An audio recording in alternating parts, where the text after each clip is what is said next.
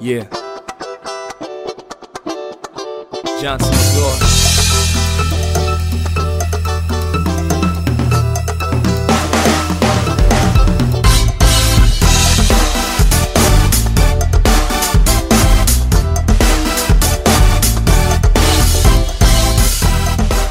Programa número 64 del Informal. Eh, saludos a quienes nos escuchan desde donde nos estén escuchando.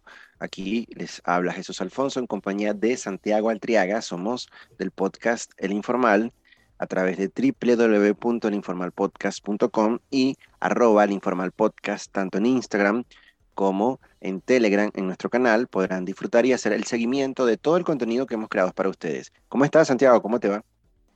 Ahí vamos, Jesús Manuel, con altibajos, con todo, pero así es la vida, así que no hay que quejarse de nada, simplemente seguir adelante, echarle pichón y aquí estamos. Otra semana más, otro tema para compartir con todos ustedes. ¿Qué tema vamos a hablar hoy? Mira, el tema que vamos a hablar hoy eh, es uno que está bastante de moda porque, bueno, ya nada más la ciencia no lleva exclusivamente a instituciones públicas de investigación al espacio sideral. Ya también la parte privada está haciendo un juego bastante interesante de competencias, cosa que me parece absurdo. Pero bueno, así funciona la humanidad. Pareciera que nos tenemos que demostrar unos a otros quién es más poderoso a la hora de medir fuerzas. Y estas fuerzas las estamos midiendo en saber quién es más ingenioso, creativo, poderoso, y quién cuenta con la mejor herramienta para visitar el espacio. Hasta ahora solo son tres personas de manera privada las que, digamos, traspasar la atmósfera terrestre, aunque hay sus diferencias, este, sobre todo científicas, y tenemos que Elon Musk, Jeff Bezos y Richard Branson están en esa pugna por abrirse hacia el espacio exterior todo lo que tenga que ver con el sector privado.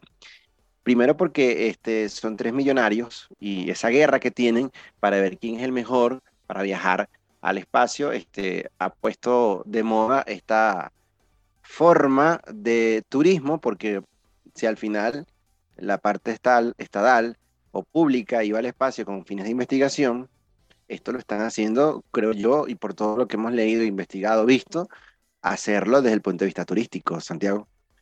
Anteriormente, todo lo que eran los vuelos espaciales correspondían por recursos de la NASA entonces la NASA era la quien capitalizaba desde la perspectiva de Estados Unidos eh, el tema de los transbordadores, el tema de los cohetes y todo esto. Posteriormente hubo una reforma en el tema de la agenda espacial de los Estados Unidos y empezaron a crearse o dársele participación a empresas privadas para el desarrollo o, mejor dicho, para la implementación de cohetes privados de forma de que la NASA solamente se encargaba de la parte científica de la misión o la exploración que iban a hacer en el espacio y las empresas privadas se iban a encargar de proveerles los cohetes. Esto lleva a que en pleno 2021 comiencen, comience la carrera por cada uno de las opciones que se están creando para el turismo espacial. Cada uno de estos viajes, o mejor dicho, de los pasajes, llegan a estar costando alrededor de 250 mil dólares. Esto para que tengamos una idea de por dónde va esta carrera espacial y por qué cada una de estas tres personas, que son las más multimillonarias del planeta, tienen una guerra a muerte por conquistar el espacio. Jesús Manuel. Yo a veces no tengo ni para coger los autobús para ir para el trabajo, que me vale como 400 mil bolos cada autobús y, esta gente ya, bueno, listo, pues 280 millones un pasaje, algo así. No, mira, aquí lo interesante es que este, aquellos países que iniciaron o que son fuertes tecnológicamente para la carrera espacial a nivel mundial, tenemos que, bueno, evidentemente la Unión Soviética, cuando existió, y posteriormente Rusia principalmente, Estados Unidos, eh, la Unión Europea, no como países individuales, sino como Unión Europea, principalmente Francia, y teniendo como salida la base Ariane en, la Guayana francesa, y los hindúes en la India, y los chinos O sea, ellos y Japón, si mal no recuerdo, han sido los países que, que han, digamos, aportado esa tecnología a la humanidad y que han estado en esa carrera eh,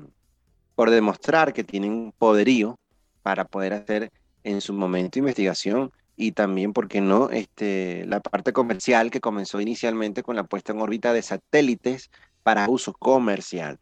Ahora siempre se dijo, y lo que siempre hemos visto a través de la ciencia ficción, que el día no muy lejano, en años, el ser humano pueda conquistar otras zonas de nuestro sistema solar, principalmente el planeta Marte, y alrededor de eso que nos han tejido numerosas este, ficciones dentro del cine, la industria del cómics, pero ahora estamos viendo tres realidades y tres frentes interesantes en los que tenemos a los que mencioné ahorita, Elon Musk, sudafricano, Jeff Bezos, estadounidense, si mal no recuerdo, y Richard Branson, que este año prácticamente han transformado la carrera espacial, pero para un selecto grupo de millonarios. Y que bueno, esta competencia lo que está buscando es abrir el espacio al sector comercial y ya casi a partir de dos décadas de pruebas donde han tenido éxito, fracasos eh, y fracasos mortales, sobre todo Richard Branson, han tenido referente que ellos están innovando, pero obviamente para convertirse en líderes de esa industria multimillonaria, revolucionaria. Y yo creo que podemos empezar echando el cuento, Santiago, de, de, Branson. A él se le admite el, el título de ser el pionero. ¿Por qué? Branson es el pionero porque el 11 de julio del año de este año, de este nefasto año pandémico, ascendió a 80 kilómetros para llegar al borde del espacio en su avión espacial Virgin Galactic. Este hito marca un precedente en la historia de la humanidad porque es el primer multimillonario que llega a esa altura. Pero lo más interesante de todo esto, que recientemente salió en publicaciones porque resulta que Jeff Bezos, el fundador de Amazon, de padres de origen cubano, él eh, lanzó el 20 de julio, coincidiendo con el aterrizaje lunar del Apolo 11, su eh, cohete autónomo Blue Origins. Entonces, si bien Branson estuvo a 80 kilómetros eh, para llegar al borde del espacio en su avión, Besos marcó un hito porque alcanzó altitudes mayores de unos 120, mil, unos 120 kilómetros. Esto impactó directamente a las acciones de Virgin que se desplomaron cuando Elon Musk aterrizó el cohete con total éxito. Lo más asqueroso de toda esta carrera espacial fueron las declaraciones de Jeff Bezos, que le dio, le dio las gracias a sus trabajadores y a los consumidores de Amazon por haber comprado en su tienda, porque gracias a todos ellos él pudo llegar al espacio. También, Jesús Manuel, que es importante, este podcast llega a ustedes en distintas plataformas y una de esas es Amazon Podcast.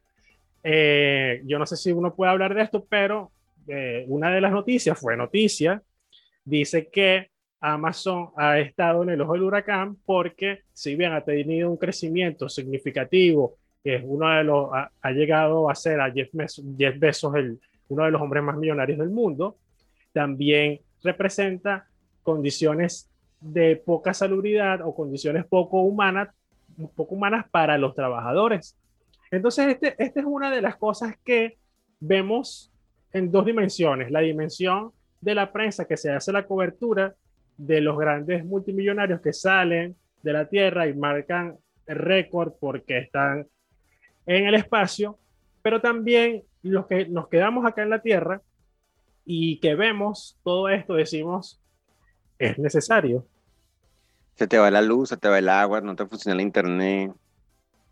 Cosas así, pues normal. Entonces ellos este, preocupados porque eh, necesitan ser los pioneros en la carrera espacial. Entonces eso es una discusión que no ha existido desde la situación relacionada con estos cohetes o estos viajes al espacio. Siempre se ha dicho que eh, el hecho de que un millonario tenga tanto dinero y que no sabe qué hacer con él, obviamente, este, muchos se dedican a la filantropía y no es el caso de estos tres seres humanos que con tanto dinero, eh, habido o mal habido, no lo sé, eh, pueden de alguna manera destinar esa fuerza monetaria para incluso cubrir muchísimas necesidades de la humanidad eh, y creo que nos haría un poco más solidarios con el resto de nuestros semejantes humanos, pero no, chicos, aquí lo que importa es la plata y vamos para arriba.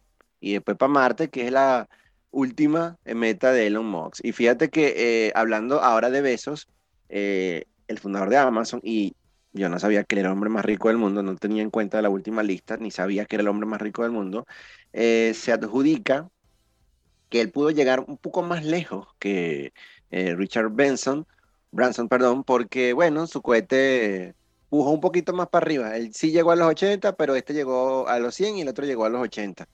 Una, una, una competencia estúpida porque la NASA es la única institución en el mundo que dice que la línea que separa este, el espacio sideral de la Tierra o de la atmósfera terrestre es a 80 kilómetros.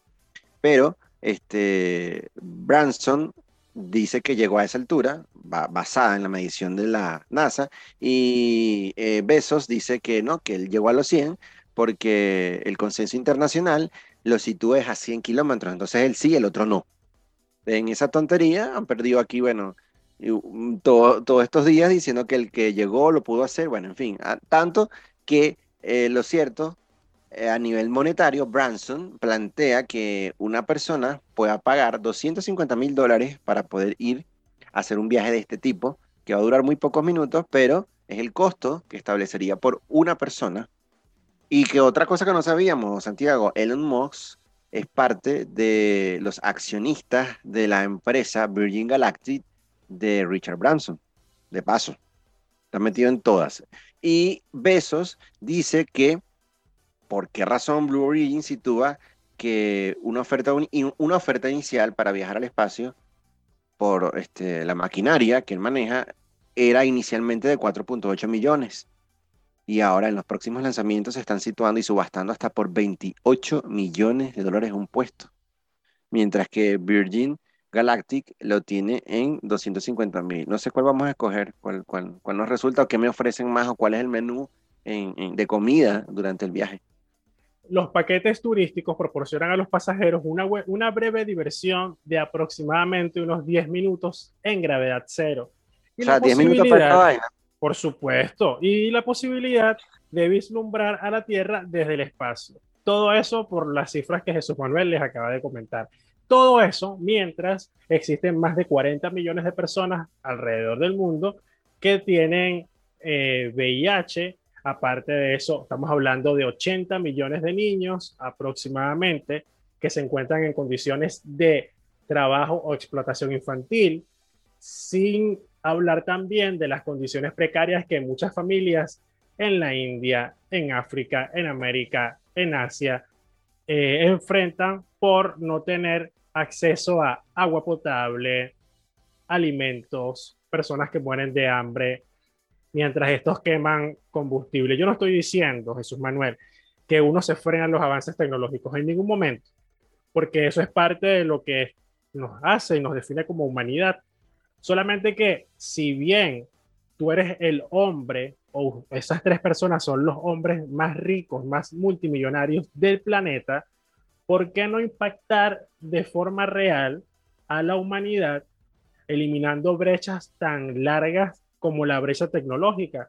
No, no quiero que se justifique que Elon Musk está eh, ofreciendo romper la brecha tecnológica con la puesta en el espacio de los satélites Starlink, porque eso no significa eso, eso significa que quien tenga para pagar va a poder pagar mensual 100 dólares aproximadamente por conexión satelital. Pero si seguimos con personas y con poblaciones que están aisladas y que tienen una gran brecha tecnológica porque los gobiernos, por la corrupción, por las muchas cosas que ya sabemos, y estas personas tienen en sus manos mucho capital, el mayor capital del planeta, y lo queman por un tema de egos. Y así Pero estamos. que nadie los obliga a ellos a que tienen que estar manteniendo la humanidad. No estoy diciendo que lo mantenga, yo solamente ellos digo... No son un ellos no son un Estado. No, no estoy diciendo que sea un Estado, yo solamente yo digo... estoy diciendo que tú estás diciendo eso. Y si yo no estoy diciendo que tú estás diciendo, Entonces nadie dice nada. claro, tongo dio tu No, lo, lo que, lo que quiero darte a entender es que eh, esa iniciativa, si bien uno la quisiera, como, como el mundo, como dice Aladino, un mundo ideal, este, hay algo que tenga que obligarlos. O sea, no, no, yo nada que obliga. ser, yo tengo que ser solidario, ¿por qué? No, no, no, no, los- no están obligados a hacerlo. Pero yo te pregunto algo, Jesús Manuel. Y, y quizás yo no estoy pecando de ser romántico, pero bueno, no me importa, pero lo voy a decir. Si tú en la zona donde vives, ajá, tú tienes, eh, tú eres el hombre más millonario de Venezuela.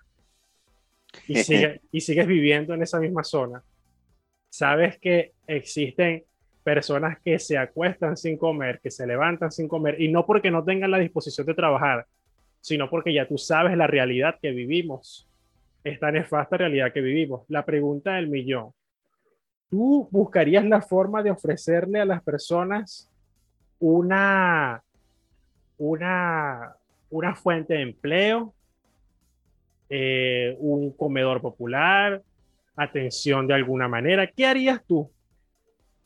Si te respondo como una candidata a mi universo, te digo que sí. No, no, con total honestidad, con total honestidad. No, me voy para el espacio, chao.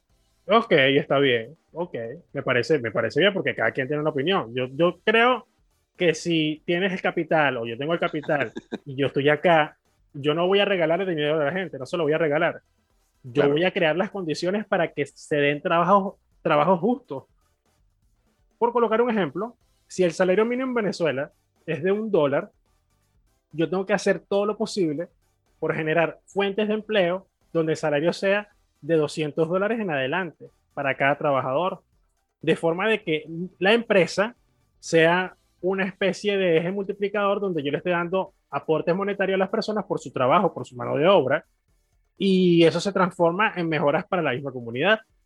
Yo estoy, hablando solamente de un caso hipotético del contexto venezolano. Ahora, ¿qué tantas otras cosas no se podría hacer cuando uno ve en distintos portales, en distintas iniciativas, que hay ONG, hay otro tipo de financiamiento que van a los países en vías de desarrollo y ofrecen planes y opciones por colocar un caso. Personas que están en España, que tienen capital y dicen, quiero ayudar a las personas que están en Perú. Acuden a esta institución, no voy a decir el nombre porque no nos están financiando, y ellos van a Perú y le dan el financiamiento con ese aporte que hizo la persona en España a cinco mujeres en Perú. Esas cinco mujeres comienzan a crear empresas, microempresas, que van haciendo tejidos, eh, productos de distinta manera, eh, y eh, comienzan a, a hacer esa actividad comercial y después retornan el dinero. Y con el dinero que se retorna se multiplica otra vez y así sigue el círculo. Imagínate, ya existen iniciativas que lo hacen. Entonces aquí estamos hablando de, de que es un tema de tecnología, porque evidentemente tecnología, y también un trasfondo que no se dice en ningún lado es quién se va a hacer con los contratos de la NASA para la próxima estación eh, lunar para lo que sería la- el primer viaje a Marte tripulado y aparte de eso todas las exploraciones espaciales que vienen de aquí en adelante. Por eso es Yo la te tengo la carrera. respuesta. Dígalo. Se llamará o es Elon Musk. Elon Musk ha estado enfocado tanto en eso que National Geographic, Apple, Apple con, con su seriado de Apple TV y todo lo demás, ha lanzado seriados que eh, muestran una posible realidad. Hay una serie que se llama New Origin, creo que se llama, no recuerdo exactamente cuál es el nombre, y ellos hacen una recreación de lo que podría ser una tripulación que vaya a Marte y las narraciones y la participación de las narraciones está Elon Musk. Ahí te la dejo. Fíjate que Elon Musk eh, hasta ahora ha sido el único que ha logrado eh, la mayor innovación y en el menor tiempo para este tipo de, de- de tecnología y a su vez ha logrado obtener el contrato con la NASA, sobre todo para la última nave espacial que creo que se llama la SpaceX en 2002 y que hasta ahora este, logró colocar los cohetes reutilizables Falcon los motores Raptor, eh, el cohete reutilizable, que es súper pesado, que es el Falcon Heavy. Entonces, al fin y al cabo lo colocaron en la delantera. Ahora, él también logró ya el contrato para la construcción del módulo de aterrizaje lunar para la misión Artemisa que la NASA enviará en el año 2024. Ahora, si él no se ha lanzado con el desespero de meterse en una nave y llegar al espacio como los otros dos, este, creo que es un poco más ambicioso porque para el año 2021 va a enviar a cuatro personas, pero en una misión civil, y ahí hay que también hablar de otras formas de, de, de, investigación, si es que será investigación, llamada Inspiration 4, que orbitará la Tierra por tres días en la cápsula Crew Dragon. Y el objetivo final de Musk es nada menos que fundar una colonia humana en Marte. Ahora, la Cámara de Comercio de los Estados Unidos, este, tomando en cuenta estos egos personales de estos seres humanos millonarios, han evaluado para el año 2019 que el volumen que ya tendrá en el año 2040 este tipo de vuelos espaciales comerciales será de 1.5 billones de dólares. Entonces, imagínate todo lo que nos espera en eh, esta carrera espacial, así que olvídate de ayuda a la humanidad, vamos a seguir igualito, el coronavirus nos irá secando como unos vegetales y esta gente va a ir para el espacio. Pero yo quisiera que habláramos mejor de cuáles van a ser entonces, Santiago, probablemente, y si es que existen efectos negativos que estos astronautas multimillonarios le van a dejar al planeta, porque primero fueron los carros con la contaminación, los vehículos automotores, ahora son las naves espaciales. Sí, lo que sucede es que estamos en un mismo planeta y el planeta no le pertenece a una persona o a un grupo millonario. El, el planeta nos pertenece a todos. Esto sonó muy hippie, pero, pero es ¿Dónde, así. ¿dónde, ¿Dónde dice eso? ¿Dónde está escrito eso? Que ese ¿Quién, quién te asegura que este planeta me pertenece? No, o sea, este es el que, el que tenga más real, agarra. Claro, pero los efectos de esta quema de combustible eh, nos afectan a todos. Fíjate algo, la quema de estos distintos combustibles genera energía necesaria para lanzar el cohete al espacio y al mismo tiempo genera gases de efecto invernadero y contaminantes al aire. Se producen grandes cantidades de vapor de agua al quemar el combustible BE3, que después ustedes pueden buscarlo en Google y ver de qué se trata, mientras que la combustión de los propelentes del VSS Unit y Falcon produce CO2, hollín y algo de vapor de agua. El oxidante eh, a base de nitrógeno utilizado por la VSS Unit también utiliza, también genera, mejor dicho, óxidos de nitrógeno, compuestos que contribuyen a la contaminación del aire más cerca de la Tierra. Aproximadamente dos tercios de los gases de escape de combustibles se liberan a la estratosfera, eh, que se encuentra a unos 12 kilómetros, 50 kilómetros, y la mesósfera, que se encuentra a 50, 85 kilómetros, donde puede persistir durante al menos dos o tres años. Es decir, un vuelo de 10 minutos que tú vas a poder disfrutar por 250 mil dólares, eso le representa a la humanidad una persistencia de contaminación de estos gases que les acabo de mencionar por alrededor de dos o tres años.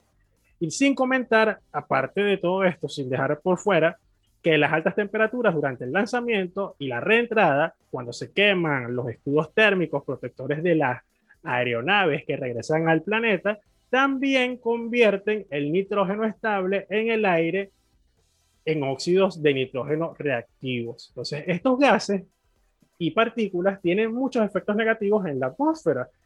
En la estratosfera, los óxidos de nitrógeno y las sustancias químicas que se forman a partir de la, descompos de la descomposición del vapor de agua se convierten en ozono, convierten el ozono en oxígeno. Y esto agota directamente la capa de ozono que protege la vida en la Tierra contra la dañina radiación ultravioleta. ¿Se acuerdan? Hace unos años que estaban hablando de la protección de la capa de ozono para la reducción con los, los se llaman los contaminantes eh, los COPS, los contaminantes de origen, ¿cómo se le dice esto? COPS, contaminantes persistentes. Y eso generó el gran agujero de la capa de ozono, eso generó un movimiento mundial para evitar y aplicar la reducción y en los aerosoles y demás tipo de productos se redujo este tipo de, de uso. Eso Pura por- paja, porque al fin y al cabo no les van a parar a eso y esos van a seguir haciendo sus viajecitos. Sí, bueno, pero son contaminaciones que ellos hacen, pues. Entonces, que- Por pues, supuesto, nos vamos a tragar nosotros todo, todo eso. todos nosotros vamos a, a seguir padeciendo de eso y dentro de poco tiempo, si este tipo de turismo espacial se hace tan frecuente, las contaminaciones o en este caso los efectos van a ser mucho más persistentes que los anteriores porque la contaminación no va a ser individual de usted que se encuentra en cualquiera de los países donde le dan play a este podcast, sino que va a ser directamente en esos lugares donde nadie lo ve, pero nos está afectando. Claro, aquí, aquí lo que hay que, digamos, concluir con, con todo esto es que Ah, disculpa, José, José Manuel. Ya te iba a decir, José Miguel. Contaminantes orgánicos persistentes, esos son los COPS. Pueden buscarlo Ok. Por Google y pueden ver de qué trata todo esto y qué efectos tiene eso en nuestras vidas. Aquí hablamos de que el turismo espacial y el cambio climático aparentemente tienen una relación. Yo dis- discutía en estos días por la fuerte lluvia que cayó aquí en Maracay y, en el occidente del país que realmente yo creo que si hubiesen anunciado un huracán, la gente no lo hubiese esperado con tanta tragedia como la que hubo hace unos tres días, antes de ayer. Y otra persona me decía que tiene la misma profesión que yo, ingeniero agrónomo, y es muy especialista en la parte matemática, con modelos de, de estudio, estadístico. Entonces dice, no, vale, tú también tienes ese cuento y ese discurso barato de, de cambio climático. Eso no obedece a ningún cambio climático. Esos son fenómenos recurrentes, esporádicos, que bueno, que pueden suceder. Entonces yo le digo, bueno, pero si eso es así y el cambio climático está de moda, tú no puedes decir que nada de lo que yo estoy afirmando también es conclusivo porque hasta ahora ningún estudio, ni el cambio climático, ni el calentamiento global, son estudios conclusivos ni definitivos. Nada, nunca dentro del ámbito científico es conclusivo, jamás. Por eso es ciencia, porque constantemente se sigue averiguando y se sigue investigando. Entonces, voy a poner solo tres ejemplos.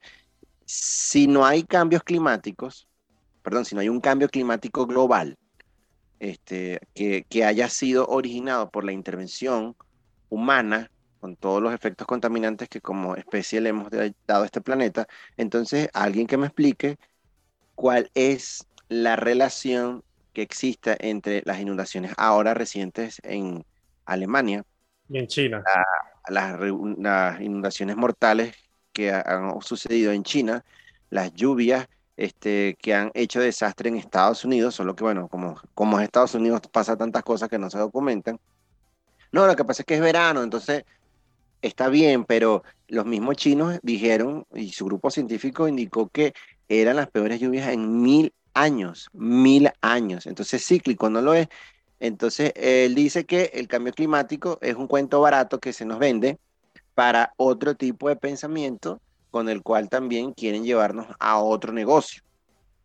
Yo soy un ingeniero que estudió climatología agrícola y meteorología. Y yo creo, por todo lo que yo conozco, que sí hay algo de responsabilidad en todo esto.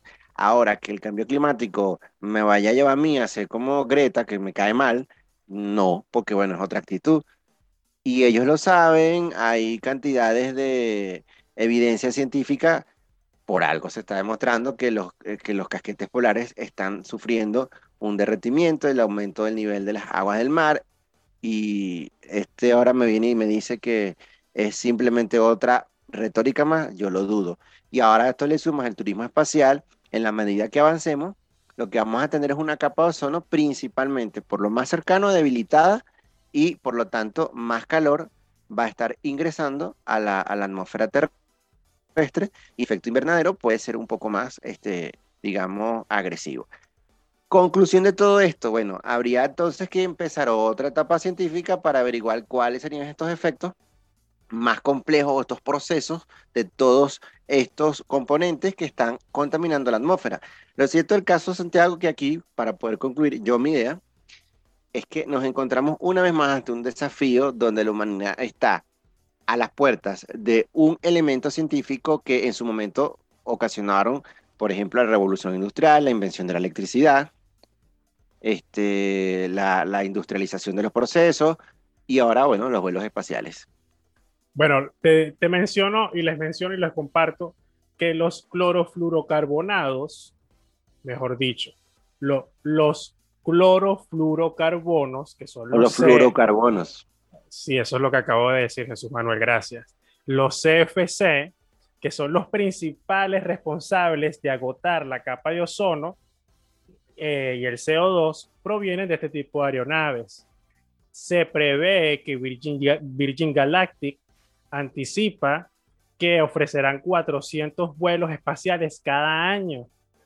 Esto quiere decir, y sacando una estimación, según la investigación que nosotros hemos traído para todos ustedes, que las emisiones de CO2 para los cuatro turistas en un vuelo espacial serán entre 50 y 100 veces más que las emisiones de una, de, de una a tres toneladas por pasajero en un vuelo comercial a larga distancia.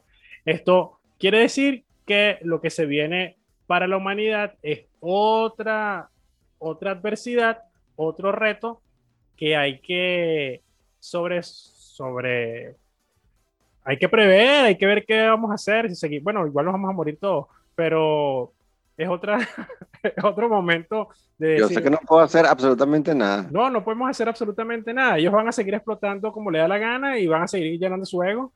Y mientras tanto, la capa de ozono se va a debilitar. Lo que sí es cierto es que si usted eh, que nos está escuchando le gustaría ir a la playa o va a la playa o tiene algún tipo de trabajo expuesto al aire libre, tiene que tener presente que dentro de unos cuantos años va a tener que utilizar, ya se tiene que utilizar, pero va a tener que utilizar en mayor proporción bloqueadores solares para evitar que la el aumento en la radiación solar, Puedo comprar bloqueador solar, es muy caro.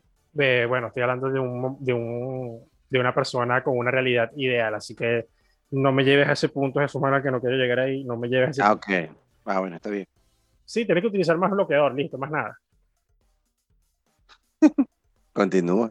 Bueno, sí, eh, eh, si ustedes les ha parecido interesante este tema o tienen algún tipo de aporte que quieran hacer, pueden dejarlo en cualquiera de nuestras coordenadas. Les recordamos que tenemos un canal en Telegram donde pueden dejar sus comentarios, pueden interactuar con nosotros por las encuestas que realizamos o con los memes que publicamos, pero también tenemos un seriado exclusivo donde solamente las personas que pertenezcan a este canal pueden escucharlo. De vez en cuando vamos a desclasificar uno que otro episodio y lo vamos a colocar en nuestra página web www.elinformalpodcast.com donde podrán revisarlos y escucharlos también. Eh, también quiero aprovechar la oportunidad, que no lo hicimos al principio, para darle, la- darle las gracias a Eduardo Cabet y a Katherine Rivero por apoyar este podcast. Jesús Manuel. Si te pagan unos reales para que tú vayas para allá, para el espacio, después de todo lo que dijiste, y la humanidad, y los niños del mundo, y la paz mundial, tú te montas y te vas para allá. Es que ah, si me preguntas al Santiago ¿Sí de o no? No, porque puedo utilizar ese dinero para otra vaina. No, pero te estoy diciendo que te lo voy a... No, no, te- no, yo te voy a pagar el pasaje, yo no te voy a dar el dinero. O sea, Jeff Bezos me, me está escuchando este podcast y dice, Ajá. ah, wow, esta gente que tiene un podcast llamado El Informal, le voy a Quiero regalar llevar a un peso". Santiago. ¿Tú te vas? Yo me voy. Ahí está, pues agárrala ahí. Qué, qué hipócrita, ¿verdad? ¿Viste todo lo que acabo de hablar? Hipócrita. Doble moral, chicos. Doble esto- moral, este, este chao. planeta está así por eso. Escuchen, Por eso, escuchen por esto. Eh, eh, mira, estaba hablando, le estaba lanzando a Jeff Bezos y si el tipo me llama, ¿qué voy a hacer? Vamos a esperar que te llame. Si te llama, me avisa. No, Al por menos supuesto. Al menos mejoró mi micrófono de podcast.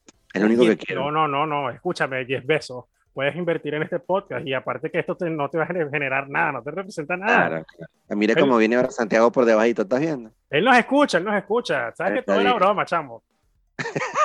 Nada, en serio. No, en serio. Bueno, hasta una próxima oportunidad y nos seguimos escuchando en otra edición.